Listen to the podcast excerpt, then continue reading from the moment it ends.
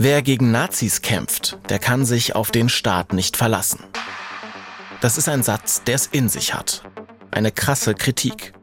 Dieser Satz stammt von einer 90-jährigen Frau, nämlich von Esther Bejarano. Die Jüdin hat den Holocaust und das Vernichtungslager Auschwitz überlebt und bis zu ihrem Tod vor gut zwei Jahren als Zeitzeugin gegen das Vergessen gekämpft. Gesagt hat sie den Satz 2015 in der ZDF-Sendung Die Anstalt. Thema war damals das Versagen deutscher Ermittlungsbehörden rund um die rechtsextremen Terroristen des nationalsozialistischen Untergrunds NSU. Bejarano war als mahnendes Beispiel eingeladen. Ihr Schicksal sollte zeigen, was passiert, wenn sich Deutschland nicht gegen Rechtsextremisten wehrt. Und dann sagte sie eben diesen Satz, der seitdem oft zitiert wird. Ja, also wer gegen die Nazis kämpft, der kann sich auf den Staat überhaupt nicht verlassen. Warum erzähle ich euch von diesem Satz, fragt ihr euch vielleicht. Nun, weil er viel mit der Geschichte zu tun hat, die wir euch in diesem Podcast erzählen wollen. Er taucht darin immer wieder auf, wird vor Gericht zitiert und auf Demonstrationen. Es ist ein Satz mit Tragweite und eine Überzeugung, die vieles in Frage stellt. Menschen, die das so sehen, denen bleiben eigentlich nur drei Möglichkeiten. Sie können resignieren, sich damit abfinden, was passiert. Sie können sich engagieren, politisch mit legalen Mitteln. Was aber, wenn Menschen an den Punkt kommen, dass ihnen dieses Engagement nicht reicht? Wenn aus der Verzweiflung, die in Esther Bejaranos Worten ja mitschwingt, Wut erwächst, das Gefühl, es selbst in die Hand nehmen zu müssen. Zieht man diesen Schluss aus dem Satz, dann kann das gravierende Folgen haben. Denn dann steht plötzlich das staatliche Gewaltmonopol in Frage. In unserer Gesellschaft dürfen ja nur der Staat und seine Organe Gewalt anwenden, also beispielsweise die Polizei unter bestimmten Bedingungen. Doch was, wenn Menschen dieser Staatsgewalt so wenig vertrauen, dass sie im Kampf gegen Rechtsextremismus selbst zu Gewalt greifen? Und wohin führt das? Um einen solchen außergewöhnlichen Fall und um die Fragen, die er aufwirft, geht's in diesem Podcast. Hi, ich bin Marc Zimmer, Journalist, gerade 34 Jahre alt geworden und ich wohne in Leipzig, der größten Stadt in Sachsen. Ich bin zum Studium hierhin gezogen, genau wie eine junge Frau aus Kassel. Ihr Name? Lina E. Sie ist damals Anfang 20, hat vorher Abi gemacht, danach in einem Hotel auf Teneriffa gejobbt und ist dann durch Südostasien gereist. Sie beginnt in Halle an der Saale Erziehungswissenschaften zu studieren und zieht ins benachbarte Leipzig. Soweit, so normal. Dass ihr Name ein paar Jahre später durch die Schlagzeilen gehen wird, das ahnt damals niemand. Ihr hört die Faschojägerin, der Fall Lina E. und seine Folgen. Und das ist Episode 1, Prolog. Ein Fall und viele Fragen. Wenn ihr keine Folge verpassen wollt, dann abonniert den Podcast doch gerne. Werbefrei gibt's alle Folgen auch in der App der ARD Audiothek. In Leipzig ist eine mutmaßliche Linksextremistin festgenommen worden. Das teilte die Bundesanwaltschaft in Karlsruhe mit. Sie werde verdächtigt, Mitglied einer kriminellen Vereinigung zu sein. Außerdem werde ihr gemeinschaftliche gefährliche Körperverletzung und besonders schwerer Landfriedensbruch vorgeworfen. Vor ungefähr drei Jahren, am 5. November 2020, wird Lina E. in Leipzig verhaftet. Sie ist damals 25 Jahre alt. Der Vorwurf, sie soll Teil einer linksextremen kriminellen Vereinigung gewesen sein. Eine Gruppe von jungen Leuten, die sich zusammengetan haben mit dem Ziel, Neonazis und Rechtsextreme anzugreifen und sie so von ihrem Handeln abzuhalten. Sie sollen sie gezielt ausgespäht, dann brutal überfallen und teilweise schwer verletzt haben. Nach ihrer Verhaftung wird Lina E. schnell zu einer Ikone der linken Szene. Die Solidarität mit ihr und den anderen Angeklagten ist riesig.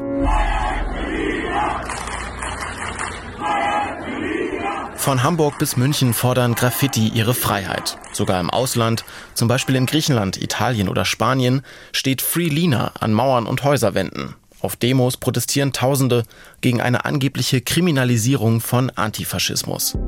Andere wiederum warnen vor einer Eskalation der politischen Gewalt in Deutschland, so wie Bundesinnenministerin Nancy Faeser. Diese Radikalisierungs- und Gewaltspirale darf sich nicht weiter steigern. In einem demokratischen Rechtsstaat darf es keinen Raum für Selbstjustiz geben. Manche sprechen sogar von linkem Terrorismus.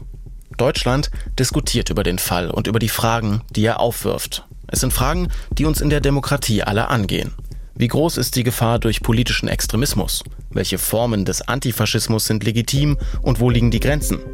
Wohin führt uns die Gewalt und wie kommt überhaupt eine junge Frau, die vorher nie straffällig geworden ist, an den Punkt, ihre Zukunft für den Kampf gegen Neonazis aufs Spiel zu setzen? Das erste, was man in deutschen Medien von Lina E. sieht, ist ein Foto. Am Tag nach ihrer Festnahme, es ist der 6. November 2020, bringt sie ein Polizeihubschrauber nach Karlsruhe. Warum Karlsruhe? Weil dort der Bundesgerichtshof mit der Bundesanwaltschaft sitzt. Die Bundesanwaltschaft ist die einzige Staatsanwaltschaft des Bundes und die ist zuständig für die Strafverfolgung auf dem Gebiet des Staatsschutzes. Der Generalbundesanwalt, der höchste Staatsanwalt des Bundes, der hat die Ermittlungen an sich gezogen, weil er in den Tatvorwürfen ein womöglich staatsgefährdendes Handeln erkennt. Lina E. kommt also mit dem Hubschrauber in Karlsruhe an. Und das Foto, das ein Pressefotograf in diesem Moment macht, das wird schnell zum Symbolbild für den ganzen Fall. Es zeigt eine junge Frau in dunklen Klamotten, die Hände gefesselt, umgeben von vermummten Polizisten. Und die Überschriften überschlagen sich. Radikale Linke. Die Kommandoführerin Lina E. Leipziger Studentin verhaftet. Lina E. Wie radikal ist die Studentin wirklich? Ist sie die Chefin eines linken Schlägertrupps? Plötzlich ist Lina E. berühmt. Sogar ausländische Medien wie die New York Times, die BBC oder Al Jazeera berichten über den Fall. Und es ist ja kein Wunder. Die Story hat's in sich. Eine bis dahin unscheinbare junge Frau, Studentin aus bürgerlichem Elternhaus, soll mit ihren Mitstreitern zusammen mit massiver Gewalt gegen Neonazis vorgegangen sein. Und nicht nur das. Die Bundesanwaltschaft schreibt Lina E. innerhalb der Gruppe eine herausgehobene Stellung zu. Sowas gibt's nicht alle Tage. Und entsprechend groß sind das mediale Echo und die Faszination, die der Fall ausübt. Auch uns, das Autorenteam, hat der Fall von Anfang an beschäftigt. Das ist ja quasi alles vor unserer Haustür passiert. Ich habe an diesem Podcast mit meinen Kollegen Anton Zirk und Edgar Lopez gearbeitet. Hallo, ich bin Edgar, ich bin 36 Jahre alt, ich komme ursprünglich aus Dresden, wohne jetzt seit einigen Jahren in Leipzig und habe den Prozess gegen Lina E. am Oberlandesgericht von Anfang an für den MDR begleitet. Mehr als anderthalb Jahre lang hat Edgar das Verfahren in Dresden beobachtet. Kein Journalist war öfter dort als er. Ihn werdet ihr also immer wieder dann hören, wenn es um die Tatvorwürfe und den Prozess geht. Und auch Anton, mit dem ich viele der Interviews geführt und die Folgen konzipiert habe, werdet ihr immer wieder mal hören. Hi, ich bin Anton. Ich bin 33 Jahre alt und Journalist. Ich komme ursprünglich aus Thüringen und seit fast zehn Jahren lebe ich in Leipzig. Anton, Edgar und ich kennen uns schon seit Jahren. Für diesen Podcast haben wir jetzt monatelang zusammen recherchiert. Wir sind dabei auf eine skeptische Szene gestoßen, auch auf mauernde Behörden. Haben uns in Leipzig, Kassel und Eisenach auf Spurensuche begeben, waren in Berlin und in Erfurt, haben den Prozess in Dresden verfolgt und die Tatorte besucht. Wir haben Dutzende Interviews und vertrauliche Gespräche geführt, geheime Treffen organisiert, unzählige Akten und Dokumente gewälzt. Und wir haben lange überlegt, wie wir euch das alles am besten erklären. Denn der Fall Lina Ehe ist ein Fall mit vielen Komponenten. Da sind erstmal die juristische und die kriminologische. Klar, die Taten, der Prozess und so weiter. Sechs Überfälle mit mindestens 13 Verletzten wurden der Gruppe vorgeworfen. An vier Angriffen war Lina E. laut der Feststellungen des Gerichts beteiligt. Dabei geht es um Attacken auf eine rechte Szenekneipe und einen Neonazi, aber auch um Angriffe an einem Bahnhof und Prügelattacken auf offener Straße am helllichten Tag. Die Täter sollen dabei Pfefferspray und Teleskopschlagstöcke eingesetzt und ihre Opfer teils schwer verletzt haben.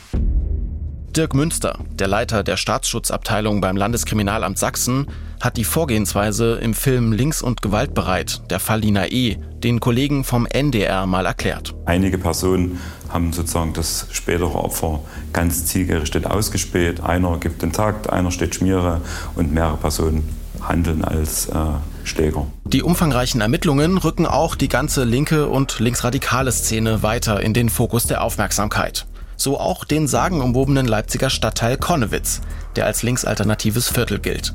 Lina E. und zwei ihrer Mitangeklagten haben hier gewohnt. Das weiß auch die Konnewitzer linken Politikerin Juliane Nagel. Konnewitz ist historisch irgendwie äh, der Ort, an dem sich linke Politik in all seinen Facetten und Aufspaltungen und so weiter entwickelt und ähm, ansässig ist. Ne? Und zu einer linken Szene gehört historisch schon immer ein Teil, der äh, Gewalt ablehnt und ein Teil, der Gewalt bejaht. Die Ermittler im Fall Lina E. und der Verfassungsschutz haben den Kiez auch deshalb genau auf dem Schirm. Das wird uns in mehreren Interviews immer wieder klargemacht. Wir wollten wissen, welche Rolle Konnewitz für die Bildung der kriminellen Vereinigung gespielt hat. Und bei unseren Recherchen, da haben wir Menschen getroffen, die deutlich Stellung für das Viertel beziehen. Teilweise für uns ziemlich überraschend, wie zum Beispiel bei Uwe Stör, der als Polizeirevierleiter für den Leipziger Süden verantwortlich ist. Dass die hier sicherlich den einen oder anderen Anlaufpunkt gehabt haben, weil man sich kennt und das halte ich für natürlich sehr wahrscheinlich. Aber dass äh, der Stadtteil förderlich gewesen wäre für die Bildung dieser Gruppe, das hätte auch in jedem anderen Stadtteil passieren können. Vieles von dem, was wir euch in diesem Podcast über den Fall erzählen, das haben wir im Zuge des Gerichtsprozesses erfahren. Fast 100 Tage lang wurde unter hohen Sicherheitsvorkehrungen verhandelt. Das größte Verfahren gegen Linke seit Jahrzehnten. Heute im Studio Judith Rakers. Ich begrüße Sie zur Tagesschau. In Dresden hat heute der Prozess um Überfälle mutmaßlicher Linksextremisten auf Menschen aus der rechten Szene begonnen. Die Bundesanwaltschaft, die die Anklage führt, wirft ihnen vor, als Mitglieder einer kriminellen Vereinigung ideologisch motiviert und brutal gehandelt zu haben. Besonders spannend, im Prozess taucht ein Kronzeuge auf und der nimmt eine entscheidende Rolle ein. Er sagt nämlich gegen die eigene Szene aus, gegen seine ehemaligen Freunde. Für die Behörden ein echter Coup. Einer der Verteidiger von Lina E., Ulrich von Klinkgräf, zieht die Glaubwürdigkeit dieses Kronzeugen aber in Zweifel. Wir haben hier einen Kronzeugen gehabt, der mit dem Rücken zur Wand stand. Das heißt, dieser Mann hat versucht, seinen Kopf aus der Schlinge zu ziehen. Übrigens, den Satz von Esther Bejarano, den wir am Anfang gehört haben, wer gegen Nazis kämpft, der kann sich auf den Staat nicht verlassen, den zitieren auch die Verteidigerinnen und Verteidiger, nämlich in ihren Abschlussplädoyers. Sie finden, der Staat verfolgt ihre Mandantinnen und Mandanten mit übertriebener Härte, Rechtsextremisten dagegen häufig zu lasch. Die zuständige Oberstaatsanwältin der Bundesanwaltschaft, Alexandra Geilhorn, sieht das ganz anders. Es gibt keine gute politische Gewalt. Der Rechtsstaat nimmt es nicht hin, dass Einzelne aufgrund einer vermeintlich besseren Ideologie das Recht in die eigene Hand nehmen und mit Gewalt gegen politisch Andersdenkende vorgehen. Also, ein Kriminalfall extremer Dimension und ein Mammutprozess vor Gericht. Und noch etwas macht den Fall so besonders. Die Person Lina E. selbst. Eine junge Frau, Studentin, vorher nie straffällig geworden, soll so krasse Gewalttaten mitgeplant und verübt haben? Das fasziniert. Rechte und Boulevardmedien stilisieren sie schnell zur Galionsfigur einer gefährlichen linksradikalen Szene hoch. Vergleiche zu RAF-Terroristinnen werden gezogen. Und für viele Antifas dagegen wird sie zur Märtyrerin. Gewalttätige Frauen übten schon immer eine große Faszination aus, sagt die Politikwissenschaftlerin Ursula Birsel. Es gilt immer noch dieses Bild der gewaltfreien Frau und der Frau eher als Opfer, der Frau eher, dass sie passiv sei, einer Frau, die eher nicht politisch ist. Und wenn Frauen dann aber Gewalt ausüben, und zwar politisch motiviert, dann widerspricht das genau diesen Normvorstellungen. Und deswegen faszinieren sie so. Für Lina E. verändert sich mit der Verhaftung jedenfalls alles. Rund zweieinhalb Jahre lang, fast tausend Tage, verbringt sie in Untersuchungshaft. Auch im Leben ihrer Mitmenschen ist der Tag ein gewaltiger Einschnitt.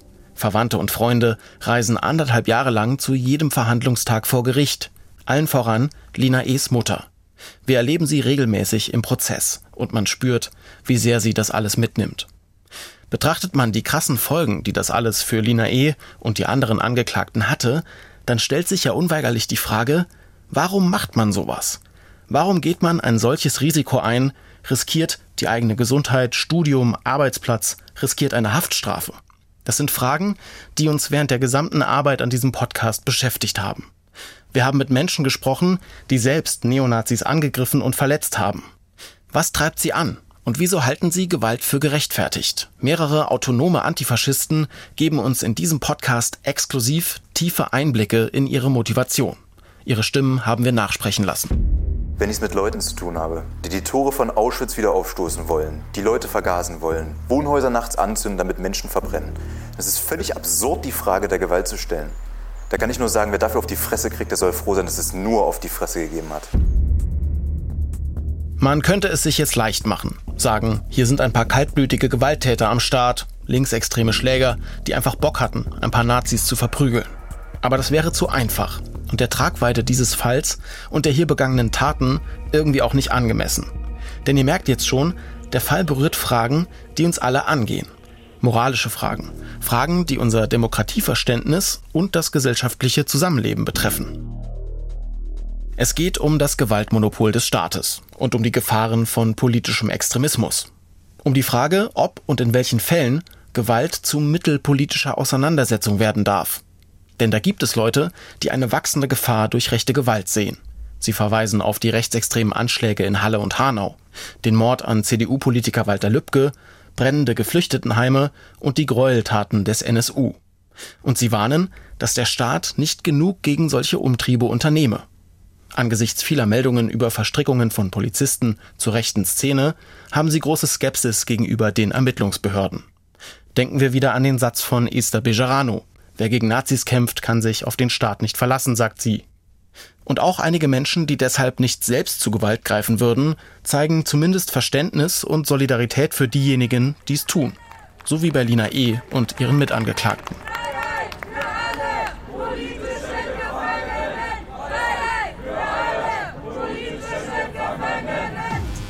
Ihre Unterstützer sehen in Lina E. ein Justizopfer, stellvertretend angeklagt für Antifaschistinnen und Antifaschisten in der ganzen Republik.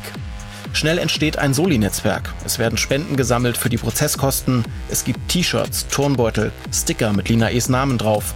Sogar Songs, von Rap über Punk bis hin zu Techno.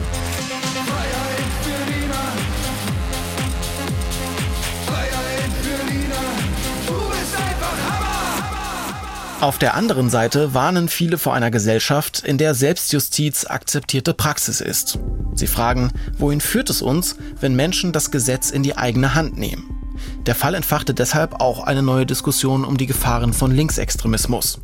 Einige Experten warnen nämlich vor einer Gewaltspirale zwischen rechts und links und sie sehen eine große Gefahr für den Frieden im Land etwa Thomas Haldenwang, der Präsident des Bundesamtes für Verfassungsschutz im MDR-Interview. So wie sich diese Radikalisierungsspirale dreht, äh, so wie eben die Taten immer brutaler, hemmungsloser werden, äh, desto näher ist vielleicht der Moment, dass man auch äh, von Terrorismus sprechen muss. Haben wir es wirklich mit einer neuen Dimension linker Gewalt zu tun?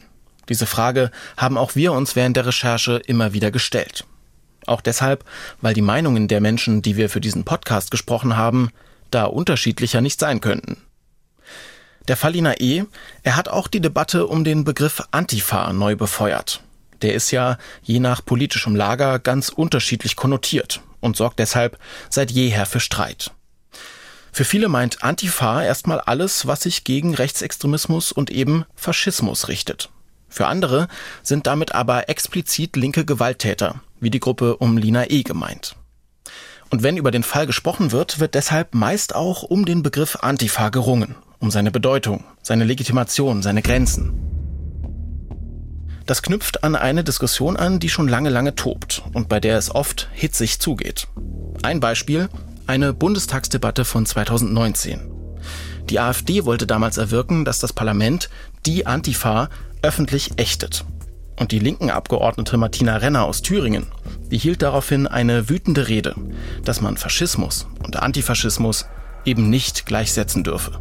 Und das macht die weit verbreitete Haltung, die Antifa sei wegen ihrer extremen Position ebenso abzulehnen wie die Nazi-Kameradschaften so gefährlich. Renner trug dabei einen Anstecker mit dem Logo der antifaschistischen Aktion. Und sie schloss mit folgenden Worten. Stärken wir denen die Rücken, die jeden Tag an vielen Orten in diesem Land sich dem rechten Vormarsch entgegenstellen und sagen, danke Antifa. Frau Kollegin, Frau Kollegin Renner. Darf ich kurz zu mir rücken? Liebe Kolleginnen und Kollegen, die Kollegin Renner trägt an ihrem Gewehr einen Sticker der Antifa. Ich erteile ihr dafür einen Ordnungsruf. Solche Diskussionen, die beschränken sich übrigens nicht nur auf Deutschland.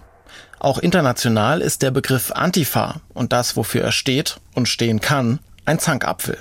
Donald Trump zum Beispiel, damals US-Präsident, wollte 2020 die Antifa sogar als Terrororganisation einstufen und verbieten lassen. In Deutschland haben sich prompt einige AfD-Politiker dieser Trump-Forderung angeschlossen. Das wiederum hat für hitzige Diskussionen gesorgt, sowohl im Bundestag als auch in den sozialen Netzwerken. Dort gab es eine Welle der Solidarität. Der Hashtag Ich bin Antifa war zwischenzeitlich sogar auf Platz 1 der Twitter-Trends.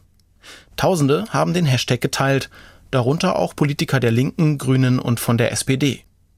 Die SPD-Vorsitzende Saskia Esken hat beispielsweise getwittert, sie sei Antifa und das selbstverständlich. Und dafür bekam sie ordentlich Kritik ab. Ebenso die heutige Außenministerin Annalena Baerbock von den Grünen. 2019 wurde sie in einem Interview gefragt, wann ihre Partei sich von der, Zitat, linksextremistischen Antifa endlich distanzieren würde. Für mich ist die Antifa nicht per se eine linksextremistische Organisation. Wir distanzieren uns von Gewalt, auch von linker Gewalt, weil Gewalt ist kein Mittel der Politik. Aber Antifaschistin zu sein, heißt sich gegen Faschismus zu stellen. Und das tue ich auch persönlich, denn Faschismus hat dieses Land in den Abgrund geführt und äh, zu einem der Völkermorde, dem schlimmsten Völkermord unserer Zeit beigetragen. Damit weist Baerbock darauf hin, dass Antifa nicht gleich gewaltbereit heißen muss. Das ist ein großes Problem bei solchen Diskussionen, nämlich dass hier schnell viele Begriffe verschwimmen. Antifa, Antifaschistin, das kann eben vieles heißen, das kann mit Militanz zu tun haben, muss es aber nicht. Ihr merkt also, es wird viel gestritten über Extremismus, Antifaschismus, Gewalt von rechts und von links. Ganz explizit werden wir darauf in der letzten Folge des Podcasts nochmal eingehen, wenn wir uns den Fall insgesamt etwas genauer angeschaut haben. Dann geht es um die politische Dimension der Taten und des Verfahrens. Welche Mittel sind im Kampf gegen Neonazis und Faschisten legitim? Diese Debatte ist keine rein politische oder akademische, keine, die in Konferenzen oder Plena stecken bleibt. Sie beschäftigt offensichtlich viele Menschen und sie ist längst auch in der Popkultur angekommen. Immerhin war 2021 ein Album auf Platz 1 der deutschen Charts, dessen Titelsong sich genau damit auseinandersetzt.